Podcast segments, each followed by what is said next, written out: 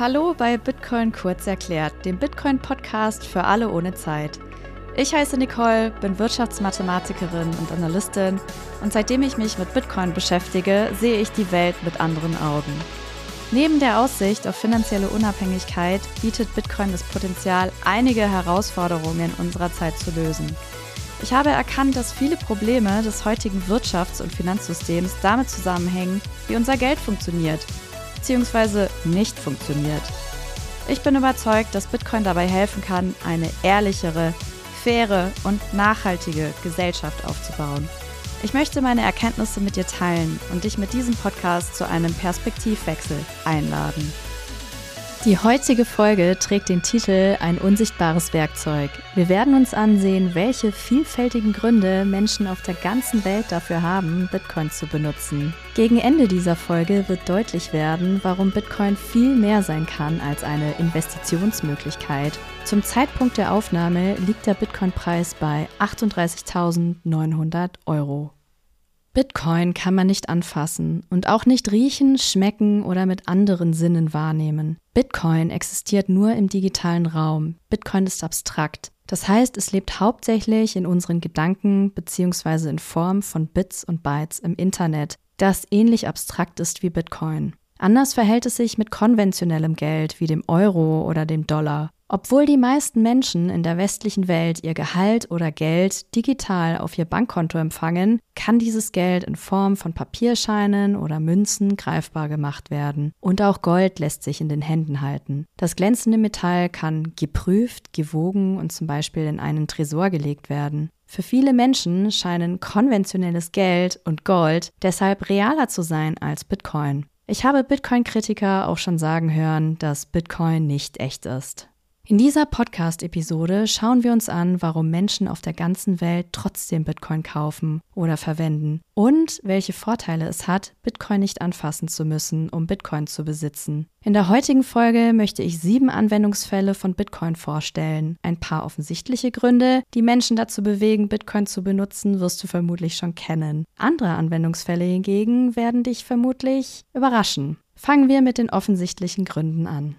Anwendungsfall Nummer 1. Bitcoin als Investitionsalternative. Im Kalenderjahr 2023, aber auch im Zeitraum der letzten zehn Jahre, war Bitcoin die Anlageklasse mit der besten Wertentwicklung. Im Durchschnitt hat Bitcoin im letzten Jahrzehnt knapp 200 Prozent pro Jahr an Wert zugelegt. Am 1. Januar 2014 hat ein Bitcoin noch etwa 550 Euro gekostet. Am 1. Januar 2024 waren es schon über 38.000 Euro. Diese immense Wertsteigerung weckt verständlicherweise Interesse bei Investoren. Man könnte jetzt argumentieren, dass man ja nicht davon ausgehen kann, dass der Bitcoin-Preis auch in Zukunft weiter steigt. Eine Garantie dafür gibt es natürlich nicht. Es gibt aber gute Gründe, die dafür sprechen, dass Bitcoin auch zukünftig von immer mehr Menschen und Institutionen gekauft und genutzt wird. Bitcoins Knappheit ist zum Beispiel ein guter Grund. In Folge Nummer 1 haben wir das bereits besprochen. Es wird nie mehr als 21 Millionen Bitcoin geben. Das ist so im Bitcoin-Protokoll festgelegt. Und genau diese absolute Knappheit führt uns zu Anwendungsfall Nummer 2.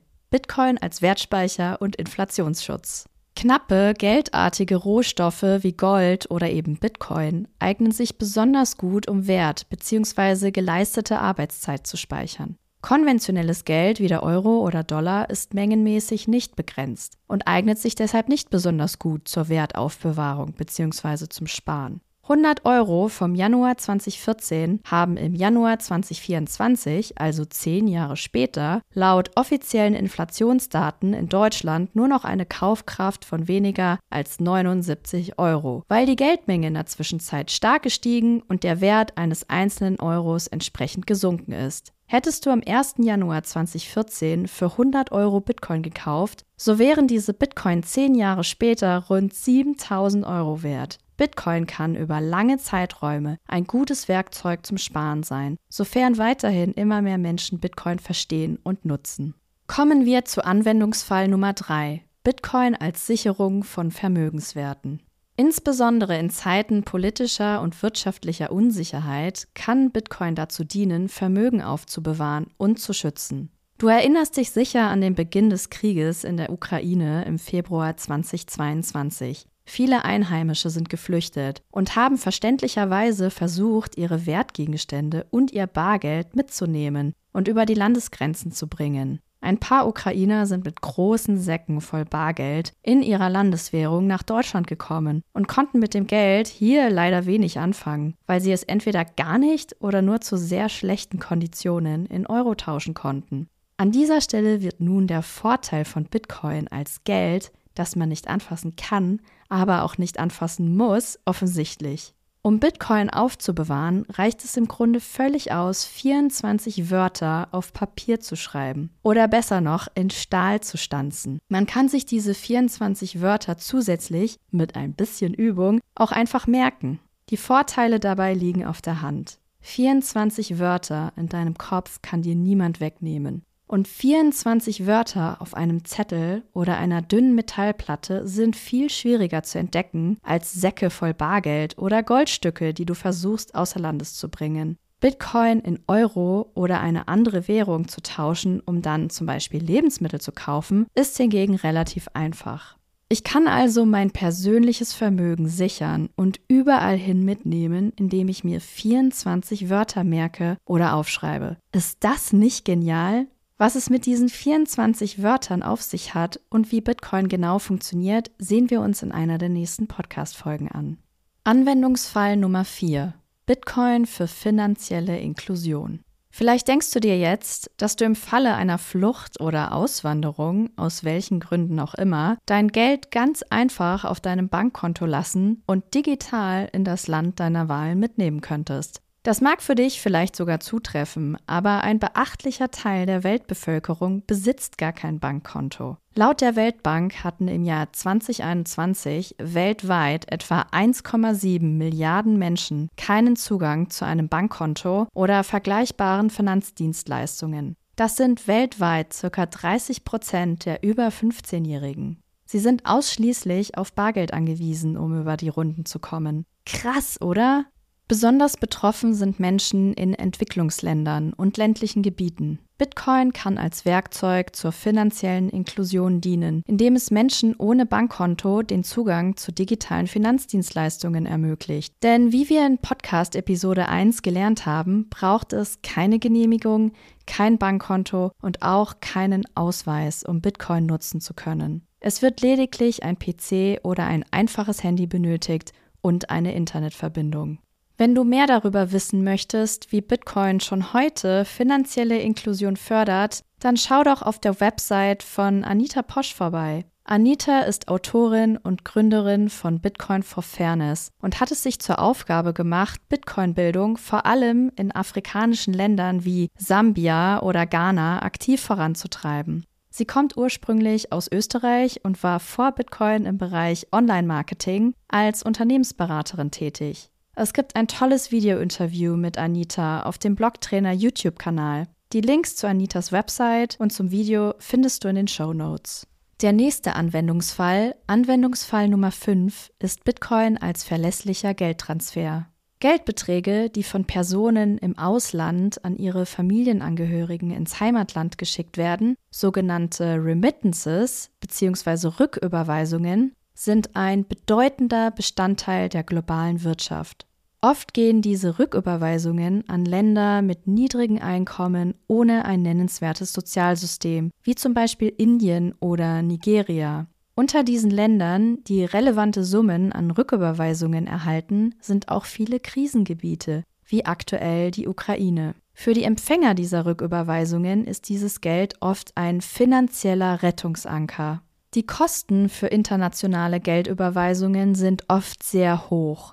Traditionelle Geldtransferdienste und Banken erheben tendenziell hohe Gebühren und bieten ungünstige Wechselkurse an. Einige Dienstleister haben eine sogenannte lokale Monopolstellung. Das heißt, sie können als einziger Dienstleister in der Region die Preise für Geldüberweisungen mehr oder weniger beliebig festlegen, weil sie keine Konkurrenz haben. Das globale Volumen an Rücküberweisungen für das Jahr 2022 entspricht ca. 840 Milliarden Dollar. Gebühren von mehr als 10 Prozent des Überweisungsbetrags sind keine Seltenheit. Das Geschäft mit den Rücküberweisungen ist also ein sehr lukratives für die jeweiligen Dienstleister. Vielleicht hast du in deiner Stadt oder als Tourist schon mal einen Standort von Western Union entdeckt. Mit Western Union können internationale Geldüberweisungen an Angehörige oder andere Personen getätigt werden. Auch in München gibt es einige Filialen von Western Union. Wenn ich an einer solchen Filiale vorbeilaufe, frage ich mich jedes Mal, ob Kunden von Western Union schon mal von Bitcoin gehört haben. Denn Bitcoin ermöglicht schnelle, kostengünstige und globale Überweisungen, wodurch die finanzielle Belastung für Menschen, die Geld ins Ausland senden, reduziert und finanzielle Inklusion weiter gefördert werden kann. Wie du aus Podcast-Folge Nummer 1 schon weißt, ist Bitcoin von keinen sogenannten Drittparteien abhängig, wie zum Beispiel von Banken, die scheitern könnten oder unverhältnismäßig hohe Gebühren erheben. Dies macht die Verwendung von Bitcoin als Geldtransfer im Allgemeinen besonders effizient und verlässlich. Jetzt sind wir schon bei Anwendungsfall Nummer 6. Bitcoin als Zahlungsmittel.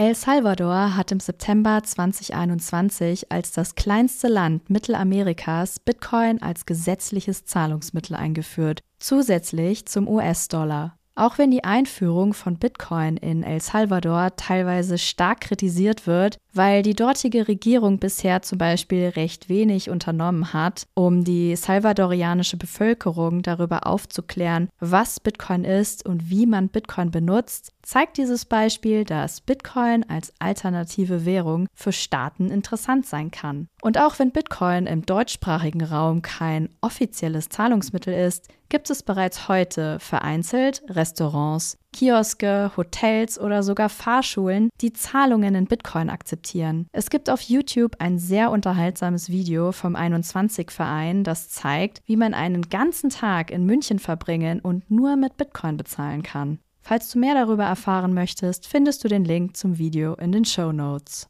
Anwendungsfall Nummer 7. Bitcoin als Mittel zur Selbstbestimmung und Selbstermächtigung.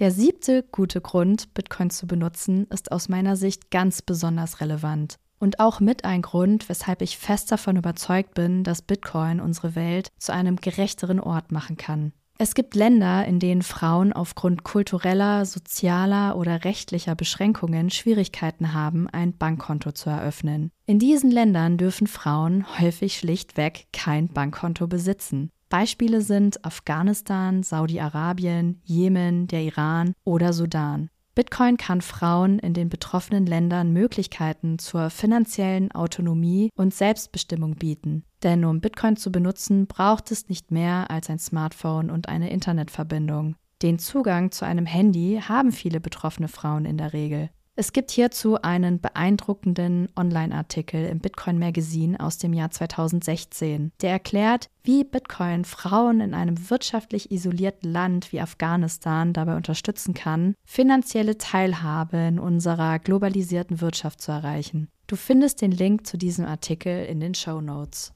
Finanzielle Unabhängigkeit ist aber nicht nur ein Thema, das ausschließlich Frauen betrifft. Es betrifft im Grunde jeden Menschen. Ganz offensichtlich wird die Relevanz von finanzieller Selbstbestimmung in einer wirtschaftlich und politisch besonders instabilen Region im Gazastreifen. Der Gazastreifen steht bereits seit 2007 unter der Kontrolle der Hamas, einer militanten palästinensischen Gruppierung. Aufgrund von politischen Spannungen und Konflikten mit Israel sowie unterschiedlichen politischen Ansichten innerhalb der palästinensischen Gebiete besteht schon seit einigen Jahren eine Abschottung des Gazastreifens zum Rest der Welt und das in Bezug auf Wirtschaft, Infrastruktur, Gesundheitsversorgung und auch Bildung. Bereits vor dem Terrorangriff der Hamas auf Israel im Oktober 2023 und dem darauffolgenden Israel-Gaza-Krieg war das Leben im Gazastreifen extrem schwierig für die dort lebende Bevölkerung. Eine eingeschränkte Versorgung und Stromausfälle gehören schon lange zur Normalität. Ein 18-Jähriger, der heute in Gaza lebt, hat bereits fünf große Kriege miterlebt, von denen der letzte noch anhält. Nach westlichen Maßstäben ist der Gazastreifen unbewohnbar.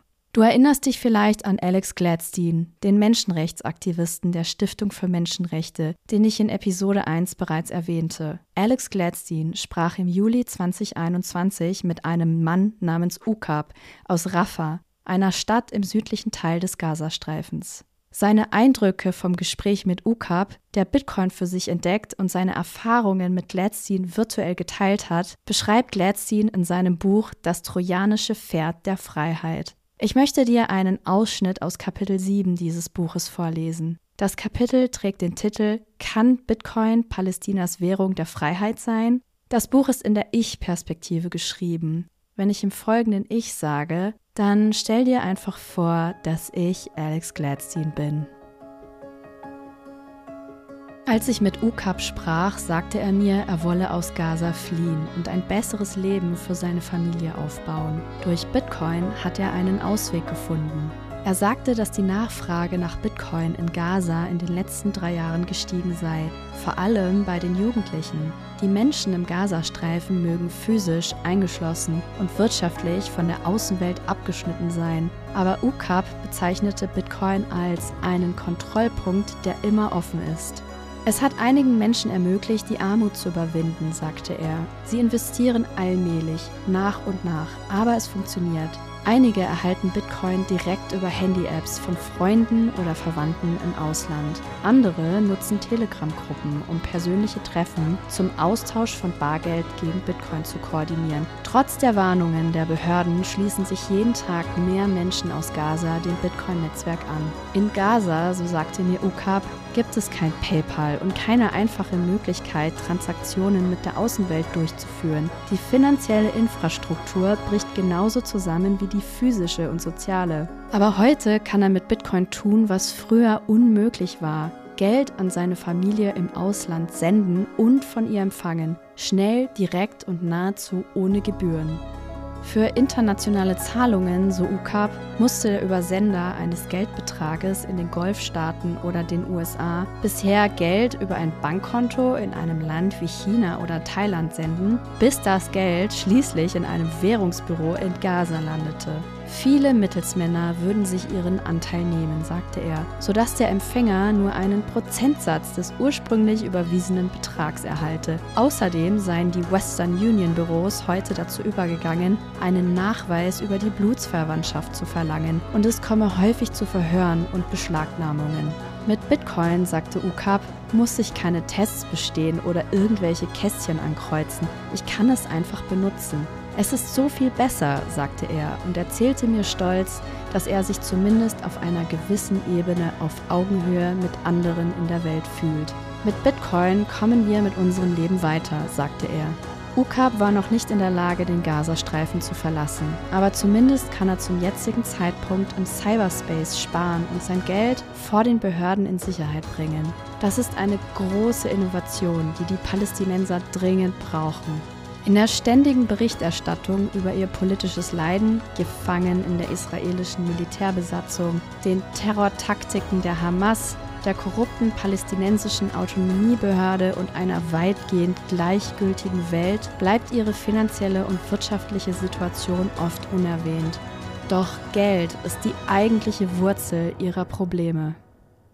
Was in den Medien unserer westlichen Welt leider kaum diskutiert wird, aber die Vergangenheit Palästinas wesentlich mitgeprägt hat und auch über Palästinas Zukunft mitentscheidet, ist der Umstand, dass die palästinensische Wirtschaft sehr stark von Israel abhängig ist. Zudem verwenden die Palästinenser den israelischen Schekel als Währung und haben keine eigene Zentralbank, was die wirtschaftliche Abhängigkeit noch weiter verstärkt. Denn Israel kontrolliert die palästinensische Geldpolitik. Für mich ist hier offensichtlich, dass ein neutrales Geld wie Bitcoin den Menschen in Gaza eine Möglichkeit bietet, sich dieser Abhängigkeit zu entziehen und sich ein Stück weit aus ihrem Käfig zu befreien.